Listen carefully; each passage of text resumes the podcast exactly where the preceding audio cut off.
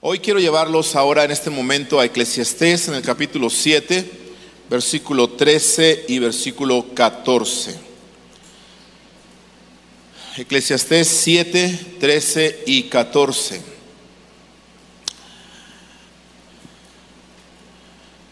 La escritura me dice, mira la obra de Dios,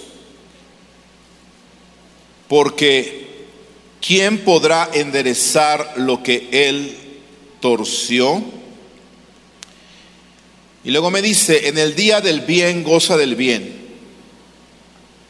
En el día de la adversidad considera. Porque Dios hizo tanto lo uno como lo otro, a fin de que el hombre nada halle después de él. En la mañana yo compartía con la congregación la primera sesión que a veces es difícil entender las cosas que Dios ha dicho en su palabra, pero mucho más difícil es entender y comprender las cosas que Dios hace o las cosas que Dios permite.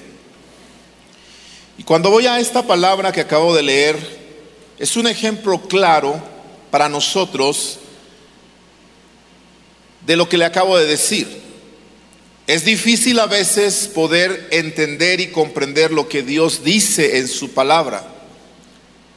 Si se nos hace difícil entender lo que Dios dice, mucho más difícil se nos va a hacer entender lo que Él permite o lo que Él hace. Este versículo me habla de la soberanía de Dios. Y tenemos nosotros que leer este versículo con el contexto pensando que uno de los atributos divinos de nuestro Señor es su soberanía, que Él puede abrir y cerrar cuando Él quiera, que cuando Él abre nadie puede cerrar y cuando Él cierra nadie puede abrir, que Él tiene la primera y también la última palabra porque Él es Dios. Dice amén, porque Él es soberano. Entonces a mí me gusta decir que Él tiene la primera y la última palabra, por eso dice, soy el alfa y la omega. A veces decimos, Dios tiene la última palabra, pero en realidad Él tiene la primera y tiene la última. Dice amén. Entonces, cuando yo veo este versículo, me dice, mira la obra de Dios, porque ¿quién podrá enderezar lo que Él torció, hablando de su soberanía? Y en ese contexto de su soberanía me habla de dos tipos de días me habla del día del bien y me habla del día del mal. Si lo nota, están bien claros esos días.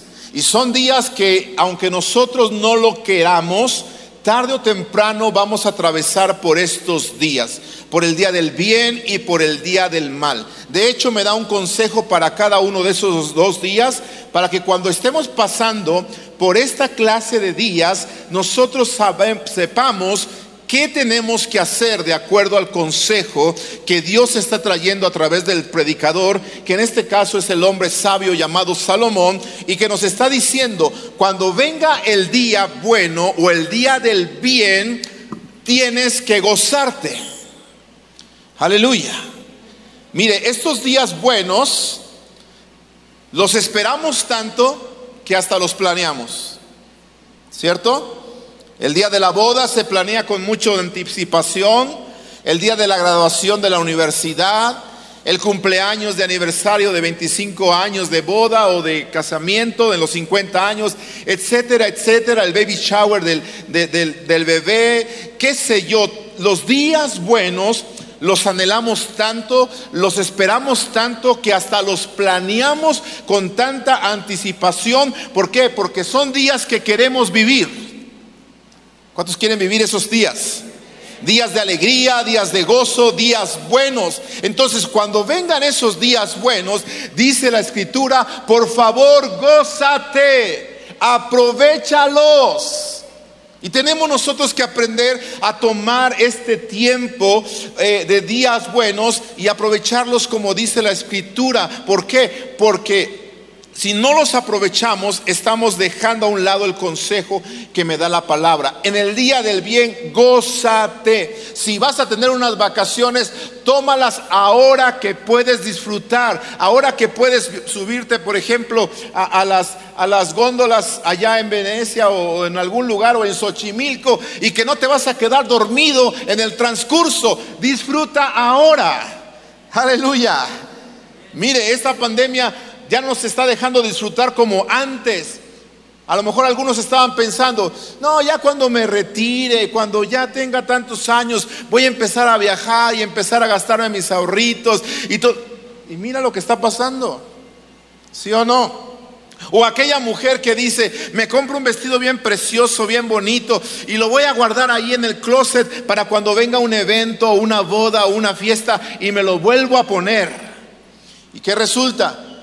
Que pasan los tiempos, pasan los años y no viene la famosa boda, no viene la famosa fiesta y ya cuando por fin viene la fiesta resulta ser que va la mujer, saca el vestido del closet, se lo quiere poner y... Mm, mm. Marido, tienes que comprarme otro o hay que arreglarlo porque no queda.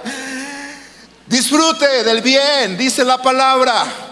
Disfrutemos los días buenos. Esta pandemia nos ha enseñado precisamente lo importante de estar en familia, de disfrutar cada momento al máximo, de disfrutar de nuestros hijos, de disfrutar de nuestro cónyuge, de disfrutar de venir a la casa de Dios y alabar libremente sin ninguna interrupción. Disfrutemos los días buenos. Es el consejo que da la palabra del Señor. Ahora que podemos comer algunos, comamos. ¿Sí o no? Ahora, no estoy en contra de que se cuide, hay que cuidarnos, hay que cuidarnos porque somos templo del Espíritu Santo de Dios, pero escúcheme bien, a veces nos cuidamos en exceso que de repente no nos queremos comer ni un elotito. Ahí, ahí vamos en el zócalo y están los elotitos ahí con la mayonesita, el limón, el chilito, el quesito, como le gusten, ¿verdad? Y, y usted, ay, no, amor, es que no, no, no, no me lo como porque los carbohidratos, lo esto, lo otro. Y, no queremos comernos ni un elotito. Te lo vas a querer comer cuando ya no tengas dientes. Y veas a tus nietos y veas a la gente a tu lado. Y, Ay, quisiera morderle ese elotito. Pero si le muerdo se me cae la dentadura. Cómetelo ahora. Disfruta ahora que tienes fuerzas. Amén.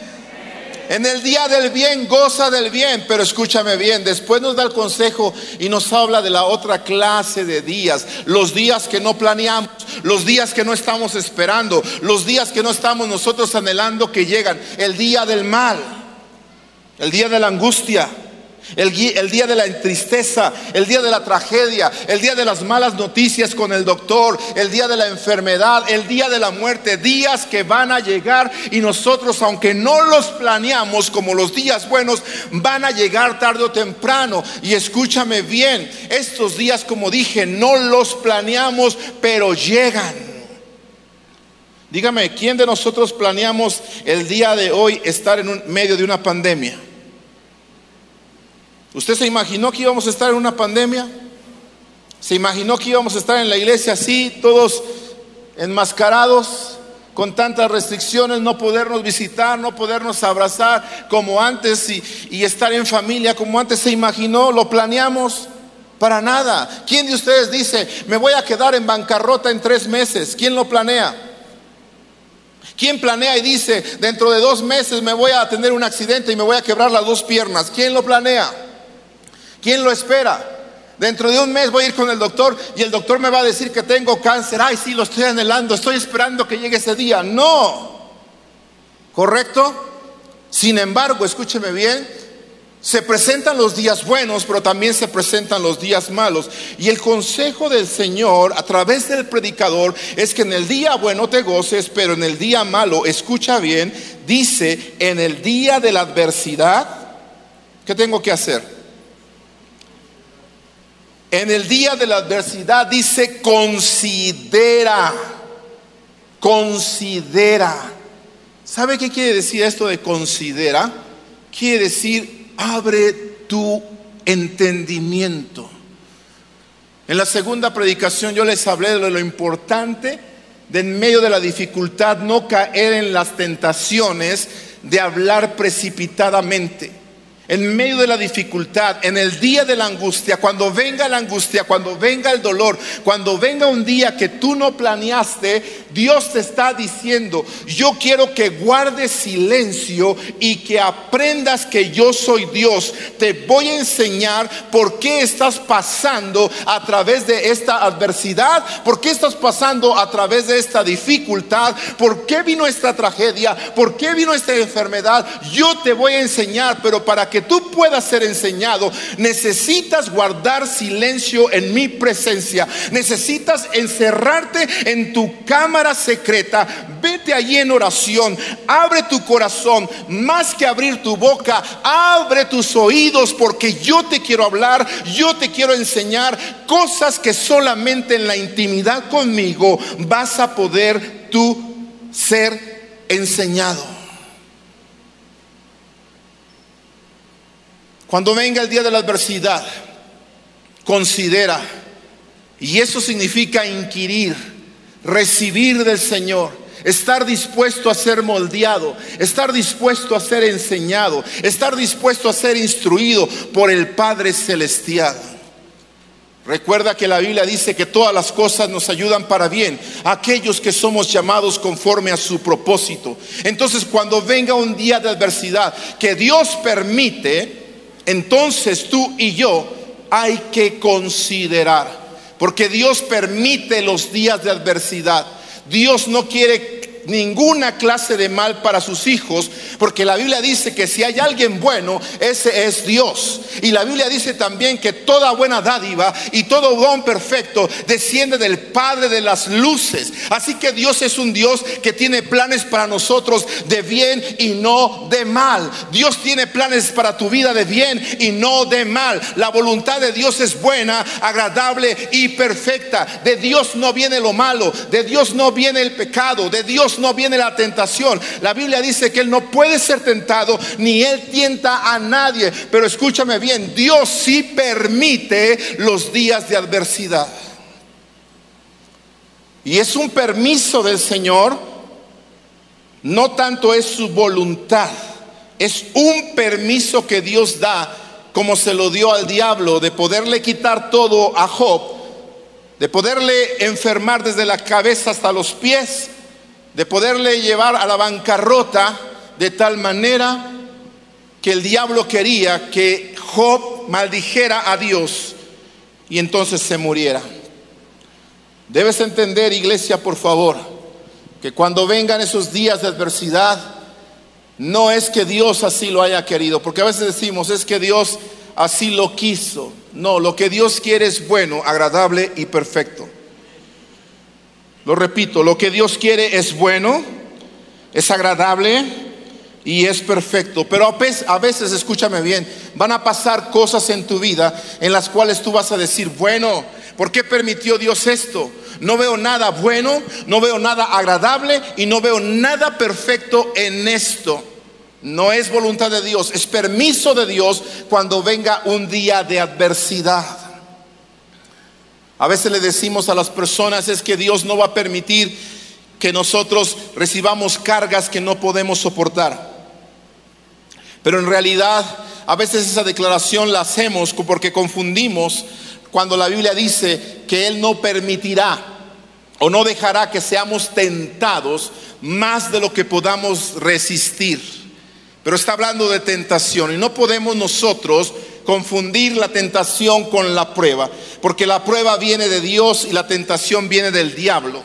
Aunque en sí la tentación viene a ser una prueba, pero él, la prueba de la tentación es para hacernos pecar, para hacernos desobedecer. Mientras que la prueba que viene de Dios es porque Dios tiene confianza en que tú y yo, a pesar de lo que suceda, vamos a mantenernos adorando su nombre. Aleluya, aleluya. Aleluya. Por eso le dijo al diablo, no has considerado a mi siervo Job, no hay otro como él, varón perfecto y recto, apartado del mal, temeroso de Dios. ¿Por qué? Porque Dios estaba orgulloso de Job. Cuando Dios permite que nosotros pasemos por una circunstancia que no podemos nosotros soportar, es porque Él sabe que si nosotros clamamos a Él, Él nos va a responder. Aleluya. Él nos va a responder porque dice, clama a mí y yo te responderé. Aleluya. Por eso en el momento de la adversidad, en el momento de la angustia, tienes que aprender a considerar Considera, abre tu espíritu, abre tus oídos. Dios te va a enseñar cosas que tú no puedes comprender con tu propia capacidad humana. Solamente el Espíritu Santo de Dios te va a hacer entender con el transcurso del tiempo por qué Dios a veces permite días de angustia o días de adversidad, como está diciendo aquí la escritura. Es increíble lo que dice esta escritura porque dice Dios hizo tanto lo uno como lo otro, a fin de que el hombre nada halle después de él. Yo estoy muy de acuerdo en que diga que Dios hizo el día del bien, porque Dios es bueno. ¿Cuántos dicen amén? Dios es bueno y nadie como Él. Pero cuando dice que Dios hizo tanto lo uno como lo otro, la palabra otro se está refiriendo al día de adversidad. Ahí me causa ¿por qué no decirlo conflicto? Me causa un conflicto mental, me causa un conflicto en el cual yo digo, Señor, no puedo yo aceptar, no puedo yo pensar que de ti pueda venir algo o un día de la adversidad. Y no es que Dios cree lo malo, no, no, porque Dios escúchelo bien y lo repito nuevamente, Dios es bueno y de Él viene toda buena dádiva y don perfecto. Sin embargo, Dios permite la adversidad con un propósito en su soberanía. Por eso dice, mira la obra de Dios, porque ¿quién podrá enderezar lo que Él torció? Así que en el día del bien, gózate del bien. En el día de la adversidad, considera, abre tu corazón, porque Dios te va a enseñar. Hace unos años atrás, el Señor hizo realidad este versículo que le estoy compartiendo, porque en medio de un crecimiento en la iglesia donde estamos pastoreando, donde ya habíamos adquirido un terreno para edificar un nuevo templo y seguir creciendo porque ya estábamos creciendo por segunda ocasión, ya se nos había dividido la iglesia una ocasión pero volvimos a levantar en el amor del Señor y volvimos a edificar y se volvió a llenar el lugar donde estábamos predicando, de tal manera que necesitábamos nosotros un nuevo, nuevo lugar. Compramos el terreno, gracias al Señor, lo compramos sin deberle al banco y, íbamos viento en popa en el crecimiento y, y estábamos pero gustosos de poder crecer cuando de repente, sin planearlo, como lo dije al principio, sin anhelarlo, sin pensarlo, se presentó un día de adversidad. Porque esos días se van a presentar tarde o temprano. Y no es que te esté profetizando. No, la misma Biblia dice que es necesario que a través de muchas tribulaciones y pruebas entremos en el reino de Dios. Si ¿Sí sabía eso, ¿verdad? Si le predicaron un evangelio todo color de rosa, que no iba a haber pruebas, que no iba a haber dificultades, que no iba a haber tiempos de escasez, que no iba a haber tiempos de duda, eh, te predicaron mal. Porque los mismos hombres de Dios pasaron por muchos tiempos similares a los que te estoy mencionando. Pero todos ellos salieron adelante con el favor de Dios. Y tú y yo vamos a salir adelante en el tiempo de la adversidad. En ese momento que estábamos nosotros en, creciendo y todo, llegó un momento de adversidad inesperado. Fuimos con los doctores, revisaron a mi pequeña, tenía cuatro, de edad, cuatro años de edad, y cuando la revisaron el doctor nos dice, señores Ávila, por favor salgan corriendo a la ciudad de Dallas, porque hay algo extraño en la sangre de su hija. Por favor, no se paren en ningún lado ni para comer. Y díganme si no, se, si no pueden hacer esto para enviarla entonces en ambulancia, porque ya en el hospital en Dallas están esperándoles. Ya llamamos allá para que les reciban inmediatamente. Wow, cuando te dicen eso de momento, se te viene el mundo encima y más porque estás hablando de tu hija de cuatro años, prácticamente un bebé. Tomamos a la niña, nos fuimos a carretera a la ciudad de Dallas, dos horas de manejo, llegamos lo más pronto posible, hicieron exámenes a la niña, sangre, la internaron, etcétera y por fin sale el grupo de médicos con mi esposa y yo ahí en la sala, en el cuarto donde estábamos, y me dice, señores Ávilas, queremos decirle que su hija tiene cáncer. Y el escuchar la palabra cáncer es una palabra de las que menos queremos escuchar, ¿cierto o no? Y menos en un bebé o en una niña de cuatro años. Quizá uno dice, bueno, yo ya viví un poco la vida, Quizá yo, no sé, a lo mejor no estoy viviendo del todo correcto, pero una niña de cuatro años, ¿qué culpa tiene? Empezaron a surgir tantas interrogantes en mi vida, tantas cosas en mi mente, escúchame bien, que, que la verdad ahí empezó una prueba muy difícil para nosotros. Yo quería renegar, quería decir, yo no voy a aceptar esto porque no hay nadie en la familia de mi esposa ni en mi familia que, que hayamos tenido cáncer. ¿De dónde viene este cáncer? ¿De dónde mi hija tiene cáncer en la sangre? ¿De dónde tiene esa leucemia? Porque cuando te dicen el cáncer está en un miembro, está aquí, bueno, pues a veces se, piensa en, hacer una cirugía o, alguna cosa y, y, remover ese miembro y sacar ese cáncer, pero cuando el cáncer está recorriendo todo tu cuerpo en la sangre, ¿cómo le haces? Y vinieron entonces los doctores y nos dijeron su niña tiene leucemia y el tratamiento a seguir es de aproximadamente tres años, si todo sale bien, la niña puede quizás recuperarse. Yo quiero decirle que en aquel entonces, en ese día de adversidad que nunca habíamos planeado, que nunca habíamos esperado, que nunca habíamos anhelado con mi, con mi esposa, Dios comenzó a enseñarnos que teníamos que considerar. Yo sabía que esto no venía de Dios. ¿Y sabes por qué yo sabía que esto no venía de Dios? Porque el domingo anterior a esta noticia, el Señor había inspirado un mensaje a mí para predicar a la iglesia e inspirarlos a tener fe en ese Dios de milagros. Y escuche bien, por favor, el tema que Dios me dio para esa tarde fue este. ¿Qué serías tú capaz de hacer para obtener un milagro? Ese fue mi tema.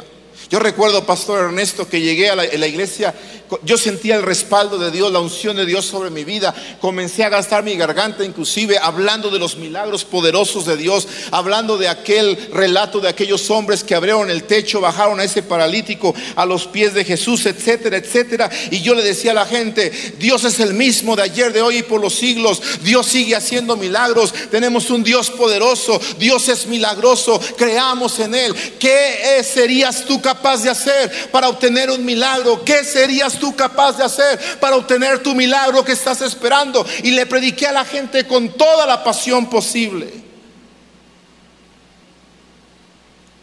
¿Sabes qué? El día viernes, a unos días después, el que necesitaba el milagro era yo. Los que necesitábamos el milagro era mi esposa y este servidor. Y el diablo me estaba gritando a la mente, ¿dónde está tu Dios de milagros? ¿Dónde está el Dios de milagros del que predicabas el domingo? De ese Dios que sana, de ese Dios que levanta inclusive a los muertos. ¿Sabes qué? Tu hija tiene una enfermedad terminal, se puede morir. ¿Dónde está tu Dios de milagros? Oh, amado hermano, qué tremendo es cuando viene la lucha espiritual y el diablo ataca nuestra fe. El diablo quiere hacernos dudar de nuestro Dios. El diablo quiere hacernos dudar en los tiempos de angustia de la fidelidad de nuestro Dios, de, la que, de que la palabra de Dios es verdad. El diablo quiere que nosotros dejemos de creer en el Señor y lo neguemos. Y por eso nos ataca, nos bombardea con incertidumbre, con duda, para que nosotros dejemos de adorar al Dios que adoramos. ¿Dónde está tu Dios de milagros?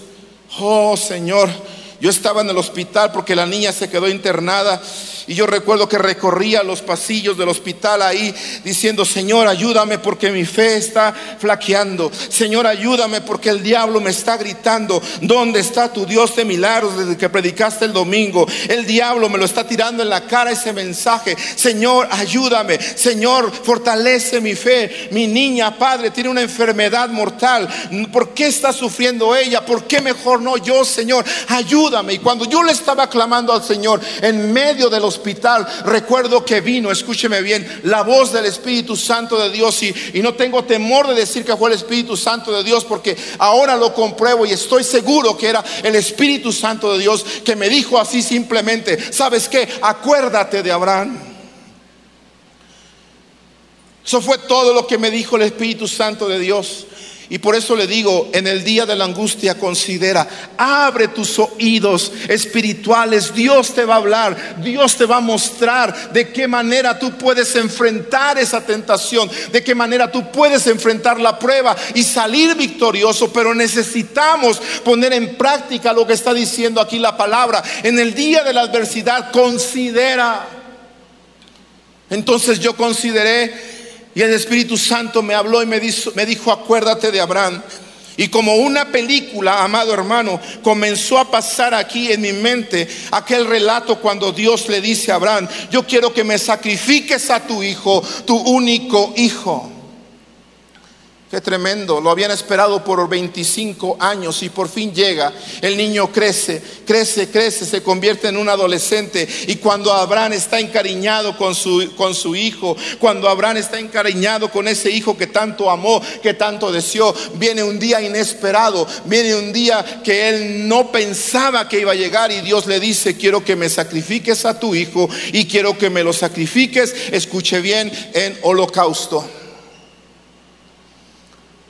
Si usted va al Antiguo Testamento y puede leer la ordenanza acerca del holocausto, se va a dar cuenta que el holocausto era el sacrificio más cruento, el sacrificio más sangriento, el sacrificio más difícil para los sacerdotes para hacer.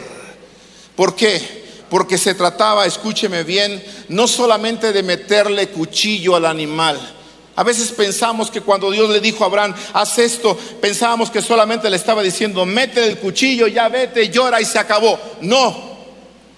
El holocausto significaba que tenían que meterle el cuchillo al animal, sacarlo y desangrar el animal, desangrar la víctima. Entonces Dios le estaba diciendo a Abraham, quiero que le metas el cuchillo a tu hijo, lo desangres todito. Después de que lo desangres, quiero que lo desolles. Se tenía que desollar la víctima. ¿Sabes qué es desollar? Se le tenía que arrancar toda la piel, todo el pellejo del cuerpo entero y dejar el cuerpo en carne viva, si me puedo expresar de esta manera. Es lo que le está diciendo Dios a Abraham. Por si fuera poco, después de que se le quitaba todo el, eh, la piel, el pellejo al animal, ¿verdad? En este caso a Isaac, se tenía que poner en el altar y después de ponerse en el altar el cuerpo entero, la orden para el holocausto era ponerle leña, ponerle, prenderle el fuego y entonces ponerle fuego y fuego y fuego hasta que ese animal o esa víctima fuera reducida totalmente a cenizas. Eso es lo que Dios le estaba pidiendo a Abraham. Qué tremendo. Y Dios me dice, acuérdate de Abraham. Se me vino todo este cuadro a la mente y yo dije, Señor, cuando tú le dijiste a Abraham que sacrificara a su hijo, ni siquiera preguntó por qué. Ni siquiera tampoco dijo para qué. Porque yo a veces he escuchado personas que dicen, no le podemos decir al Señor por qué, y estoy de acuerdo. ¿Quiénes somos nosotros para cuestionar a Dios? Pero otros dicen, bueno, mejor pregúntale para qué estás permitiendo esto. Pero sabe que yo he aprendido algo, que más que decirle por qué, más que decirle para qué, hay que decirle al Señor, Señor, ¿por qué no? ¿Por qué no? Si todos los santos hombres de Dios en el Antiguo Testamento pasaron por sufrimientos, pasaron por torturas, pasaron por hambre, pasaron por desnudez, pasaron por tantas tragedias, si ellos pasaron, ¿por qué nosotros no? ¿Me estoy explicando? ¿Por qué no? Si estamos sirviendo al mismo Dios, si estamos sirviendo al Dios que está esperándonos a cada uno de nosotros, pero ¿por qué no vamos a pasar por esas aflicciones? Y en ese momento entonces me di cuenta que Abraham, en vez de preguntar estas cosas, se dispuso muy de temprano, dice las palabras, se levantó, se llevó a su hijo y cuando iban en camino dijo estas palabras, escúcheme bien, por eso es llamado el Padre de la Fe. Él dijo, mi hijo y yo iremos, adoraremos y regresaremos. Aleluya. Gloria a Dios. Mire la fe de Abraham. Vamos a ir, vamos a adorar y yo no sé lo que Dios va a hacer. Yo no sé de qué manera Él se va a manifestar. Yo no sé lo que Él va a hacer, de qué manera va a abrir las puertas. Pero mi hijo y yo vamos, adoramos y regresamos. Aleluya.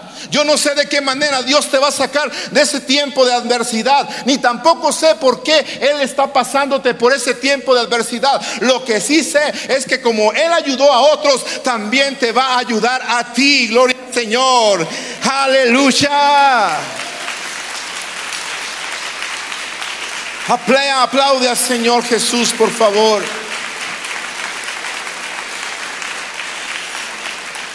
Cuando comprendí esto, que Abraham ni, renegó, ni preguntó, ni, estuvo eh, ahí eh, eh, diciendo cosas que no tenía que decir, ni, ni abrió su boca precipitadamente, como le dije en la segunda predicación, nada de eso. Simplemente Abraham fue obediente. Y eso es lo que nosotros tenemos que aprender a hacer. En el día de la adversidad considera Dios te va a hablar y cuando Dios te hable, escuche, en medio de la adversidad, sea obediente.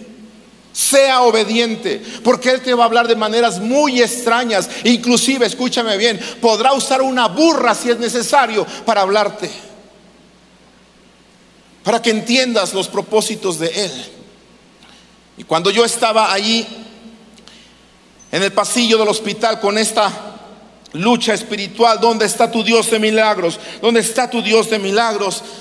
Después de haber considerado el testimonio de Abraham, recuerdo que vino esa presencia del Espíritu Santo de Dios y me inundó. Me dio aliento, me dio inspiración, me dio fortaleza. Y recuerdo que me levanté en el poder del Espíritu Santo de Dios y le grité fuertemente al diablo que me estaba atacando a la mente, que me estaba atacando con esos pensamientos de duda. Y le dije, mírame diablo, escúchame bien lo que te voy a decir. Mi Dios es poderoso. Prediqué de un Dios de milagros, que hace milagros, que dije que es el mismo de ayer, de hoy y por los siglos. Sí, mi hija tiene una enfermedad terminal. Me dicen que tiene cáncer y eso está bien, lo voy a respetar. Pero escúchame bien diablo lo que te voy a decir. Mi hija Dios la puede levantar y la puede puede sanar completamente. Pero como sé que Dios es soberano, si Dios permitiera otra cosa y se la llevara, yo te voy a decir algo, diablo, aunque Dios se lleve a mi hija, yo te voy a decir que voy a seguir predicando, que tengo un Dios de milagros donde quiera que yo vaya. Voy a predicar que Dios sigue haciendo milagros donde quiera que yo esté, porque no me vaya a callar. Aleluya, aplaude a ese Dios de milagros. Aplaude porque Él es el mismo de ayer, de hoy y por los siglos. Gloria Señor. Mire, amado hermano, cuando eso declaré en, el Espíritu Santo de Dios, cuando yo hablé esas palabras de fe, de poder, usted siente cómo se cumple la escritura que dice que el diablo huye. Someteos pues a Dios. Resistir al diablo. Y el diablo es un cobarde. No puede resistir la presencia de nuestro Dios. Si algo le teme el, diablo es a un cristiano que está fundado en la palabra del Señor y que aunque vengan los días malos, aunque vengan los vientos fuertes, aunque vengan las tormentas, ese cristiano está fundado en la palabra del Señor y nada ni nadie lo mueve. Aleluya. Por eso el diablo huye de esta clase de gente que no solamente ha creído en Dios, sino que le cree a Dios. ¿Cuánto le creen a Dios? Porque todos los que estamos aquí, estamos aquí esta tarde porque creemos en Dios, pero es una diferencia creer en Dios y la otra creerle a Dios y a su palabra, aunque a veces no entendamos lo que Él nos está diciendo. Aleluya. Oh Señor, yo sé que tú estás aquí, Padre, y tu Espíritu Santo está obrando. Y quizá hay personas, Señor, que están pasando por adversidades. Y te ruego en el nombre de Jesús que ellos puedan abrir su espíritu, abrir sus corazones, abrir sus oídos para que tú les muestres el por qué en tu soberanía permites cosas que nosotros a veces no entendemos. En medio de esta situación difícil, hermanos, Dios me empezó a enseñar algunas cosas aparte de enseñarme que yo debería de ser obediente en medio de la angustia, en medio de la aflicción, me enseñó que tenía que aprender a pastorear como los médicos. ¿Sabe por qué le digo esto? Porque cuando vino el grupo de médicos y me dijeron, su hija tiene cáncer, pastor, yo me molesté. ¿Sabe por qué me molesté? Porque sentí que me lo dijeron así tan fríamente, tan directamente, tan francamente que, que yo dije, oiga, al menos hayan, pongan una carita así de, dolor, de tristeza, de simpatía con uno y, y díganme, barajénmela poquito y díganme, tu niña pues tiene cáncer y déjenmela ir así despacito. Pero usted sabe que los doctores van ¿Sí o no? ¿Cuántos han tratado con los doctores? Y Dios en, mis tiempos de oración, mientras mi niña estaba en el hospital, Dios hablaba y me decía, ¿te acuerdas que no te gustó que los médicos vinieran y te dijeran esto? Sí, Señor. Tú eres mi siervo y tienes que aprender a pastorear como los médicos. La gente necesita escuchar lo que necesita escuchar. Tú no estás para decirle a la gente lo que la gente quiere escuchar. Estás para decirle a la gente lo que es mi palabra y lo que es la verdad. ¿Sabe por qué?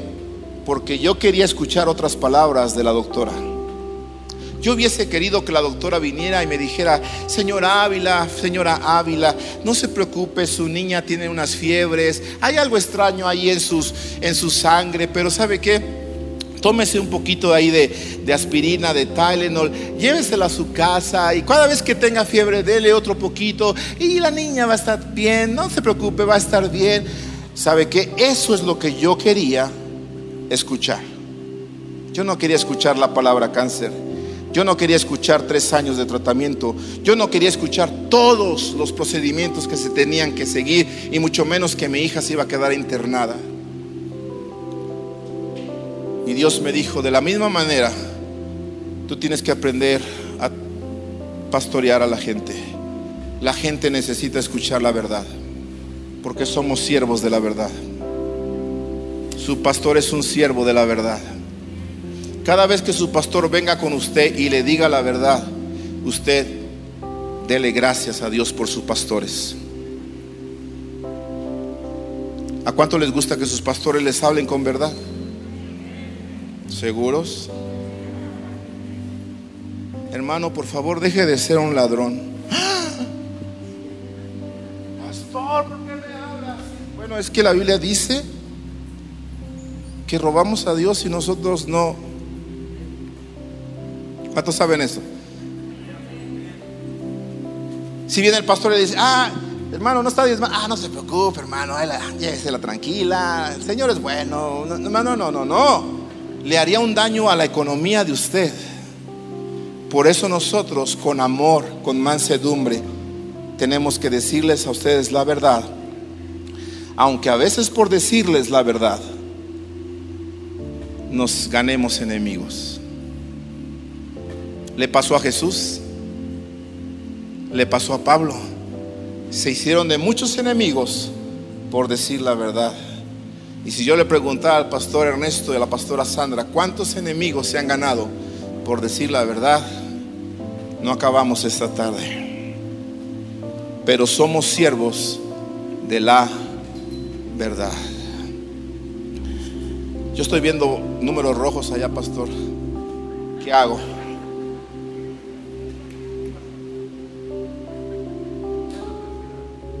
Es la tercera y acabamos. Seguimos. Aplaude al Señor entonces, por favor.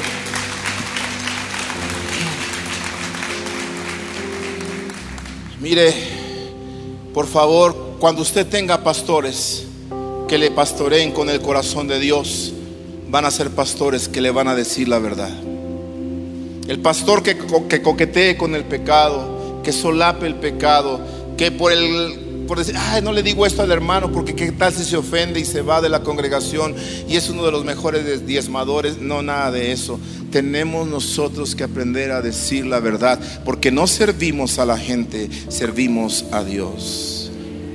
Y el apóstol Pablo dijo, si yo tratara de agradar a la gente, sería yo entonces siervo de la gente y no siervo de Dios. Pero el que nos ha llamado es el Señor.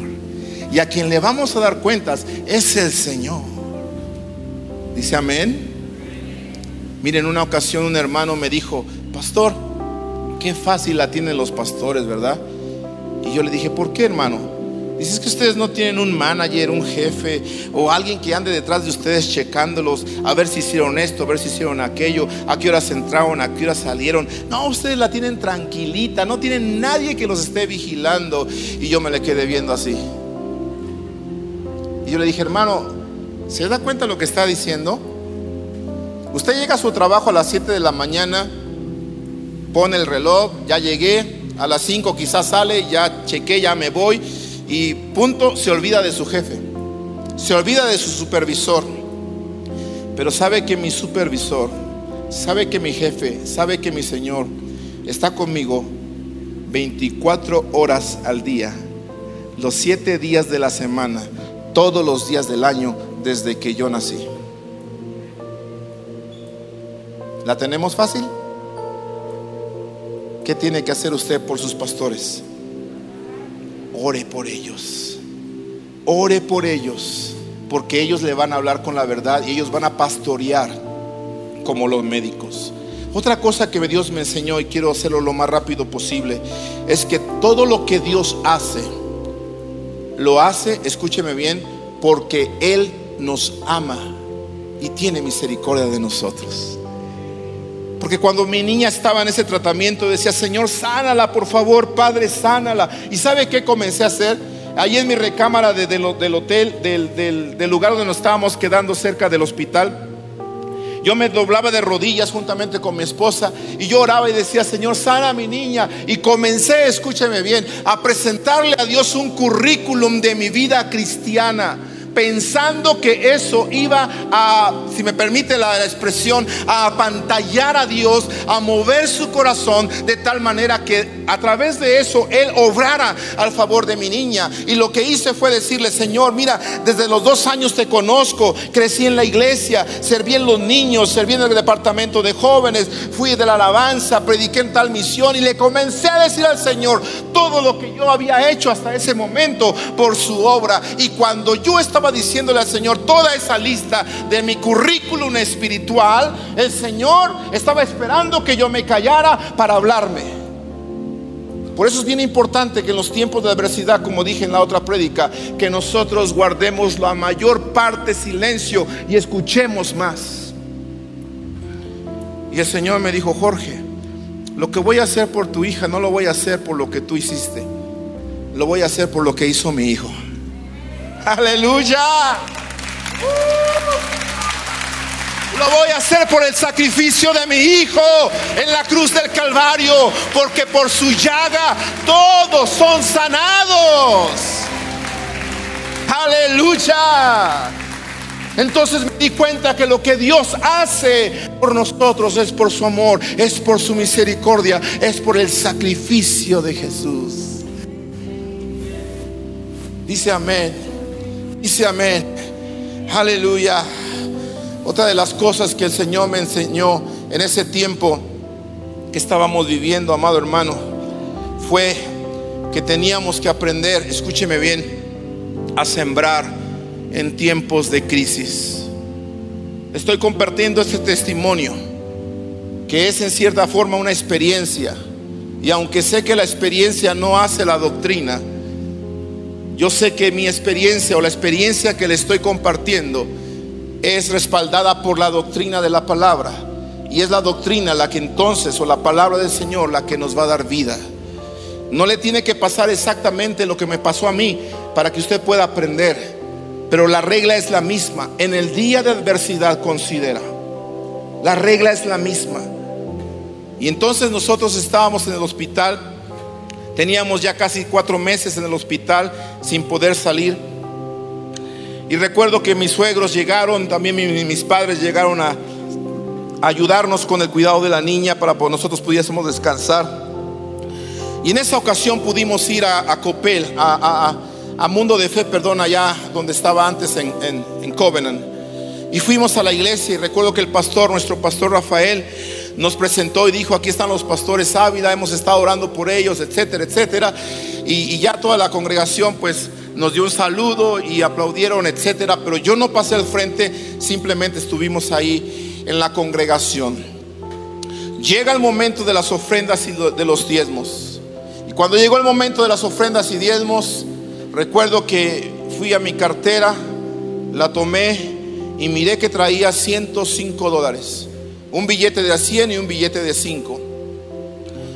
Y en ese momento dije, bueno, mi niña está en el hospital, mis padres están en el hospital, mis suegros están en el hospital, somos tantas personas los que tenemos que comer, mi suegra come mucho, ¿Cuánto doy de ofrenda? Dije, cinco no voy a dar porque a veces cinco se nos hace difícil darle a, una propina a un mesero. Y aunque Dios es nuestro servidor, Él no es nuestro mesero. ¿Verdad? Y dije, no le voy a dar cinco. Pero si echo el de a cien, me quedo con cinco. ¿Y cómo le hago con cinco dólares para alimentar a siete que éramos? Ni siquiera de a dólar, ni siquiera una machi que nos tocaba. Entonces escúcheme bien. Se me viene el plan B famoso que tenemos todos muchas veces. El plan B. Agarré, me acerqué con un servidor y le dije, oiga, disculpe, por favor, este, yo le quería decir, cambie este billete, tome tanto y me regresa. ¿Verdad? No voy a preguntar cuántos han hecho eso, ni voy a decir que es pecado. No. Simplemente le estoy comentando cómo Dios trató conmigo. Cuando yo le iba a decir eso, oigo aquella voz hermosa del Espíritu Santo de Dios. Que como cantábamos, bautízame con tu fuego. Esa voz hermosa y melodiosa que me dice, Jorge, échalo todo.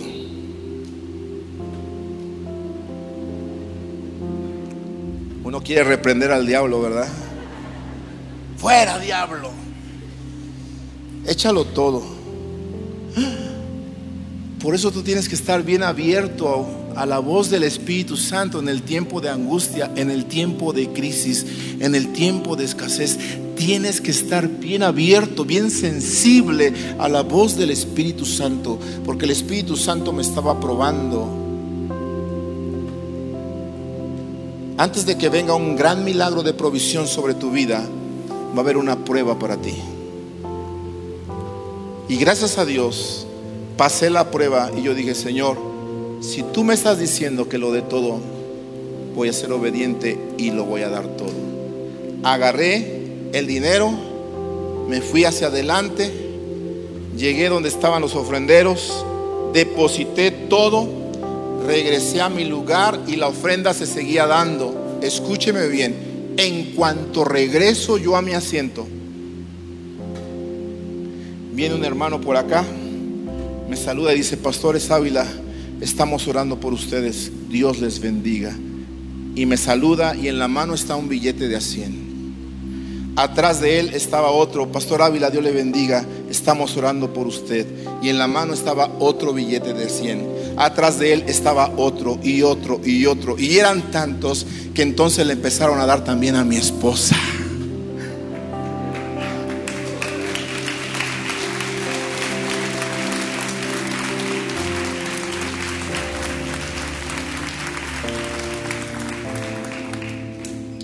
Cuando nosotros sembramos en tiempos de crisis, un milagro está por suceder.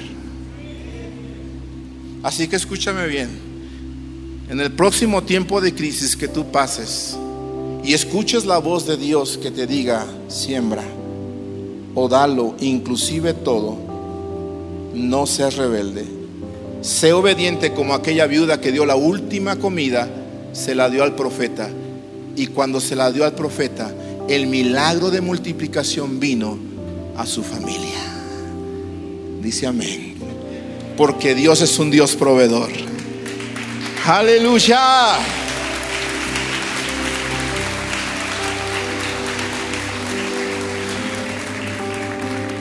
Cinco minutos, quiero terminar, hermanos. Pastor, si me puedo tenerlos. Cinco. No quiero dejar este testimonio inconcluso.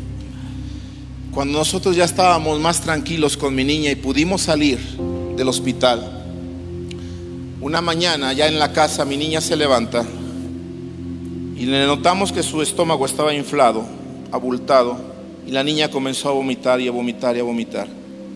La llevamos al doctor a emergencias y nos dijeron, su niña tiene que volar, ahora volar a la ciudad de Dallas en helicóptero.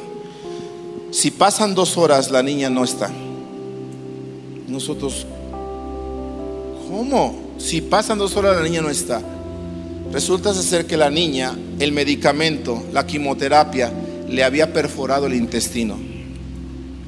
Y la niña se estaba contaminando por dentro y por eso tenía el vientre hinchado. ¿Sabe qué sucedió? Llegamos allá, mi esposa se fue en el, en el helicóptero, yo me fui por tierra y allá nos juntamos. Estábamos afuera del quirófano cuando los doctores llegaron y dijeron, queremos decirle, señor Ávila, que la niña está muy grave.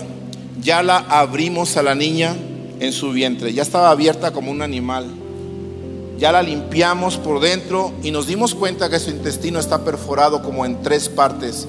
La niña la vamos a operar de emergencia, solamente estamos esperando los suministros que nos hacen falta, pero queremos decirles que solamente un milagro de Dios la puede levantar.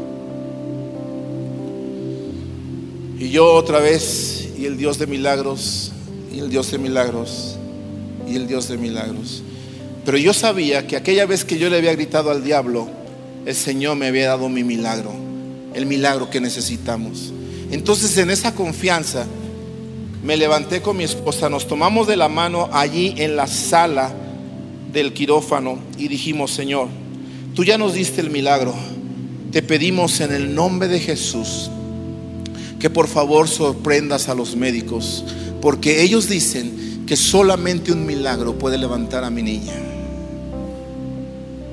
Los médicos se van a hacer la operación, regresan antes del tiempo señalado y cuando regresan delante del, antes del tiempo señalado te quedas un poquito así, ¿qué pasó? ¿Qué noticia me van a dar? Pero los médicos se nos quedaron viendo y nos dijeron, señores Ávila, cuando íbamos a operar a la niña, la volvimos a limpiar para empezar a reparar su intestino. ¿Y sabe qué? Queremos decirle que no sabemos qué pasó. El intestino de su niña está reparado. Adiós la gloria. Este es el Dios que te predico. Este es el Dios de milagros del que te estoy hablando esta tarde. Y sabes que Dios sorprendió a los médicos.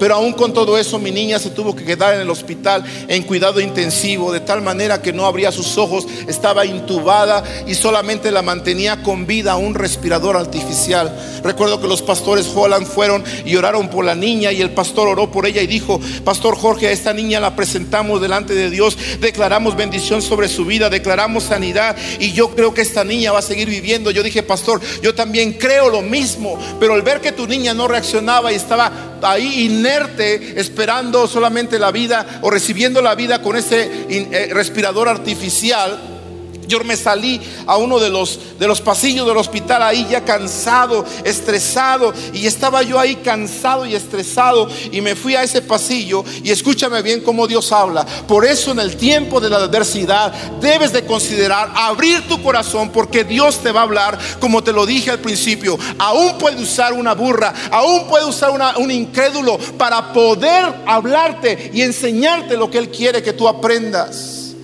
Estaba yo en ese pasillo ahí cansado, recargado en la pared y recuerdo que venía la persona que hacía el aseo y empezó a trapear ahí cerca de mí. Y empezó a trapear y a trapear y yo ahí, ahí, ay, diciendo, ¿cuándo nos vamos de aquí? ¿Cuándo sale mi niña? Ya quiero que salga, etcétera. Y aquella señora que andaba trapeando decía, oiga joven, ¿cómo está? Y yo, ay señora, quiero decirle que ya estoy cansado, ya estamos frustrados, ya, ya nos queremos ir de aquí. Y la señora seguía trapeando y decía, ay joven, ¿y cuánto tiempo tiene usted aquí ya? Y le dije, ay, pues ya vamos como para cuatro meses más o menos. Pasamos Navidad, pasamos Año Nuevo, el 14 de febrero. Y le empecé a decir todas las fechas célebres que habíamos perdido por causa de estar en el hospital. Y cuando le digo yo, tengo cuatro meses, escúchame bien, dice la señora, ay joven, si yo le dijera que conozco a una familia que tiene aquí más de un año y no ha podido ir a su casa. Cuando escuché esas palabras, yo dije, Señor, estoy tratando de quejarme. Estoy tratando de decir que estoy cansado de estos cuatro meses. Estoy pensando que mi sufrimiento es tan grande que ya no lo quiero soportar cuando me estás hablando que hay personas que han sufrido o están sufriendo más que yo. Me fui en oración, le pedí perdón al Señor.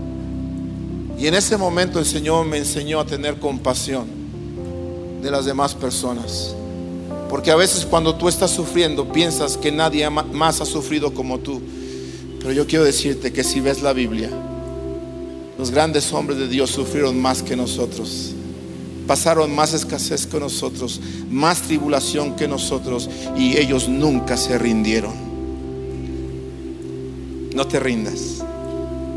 Sigue creyendo sigue amándolo, sigue creyendo en sus promesas, porque fiel es el que prometió.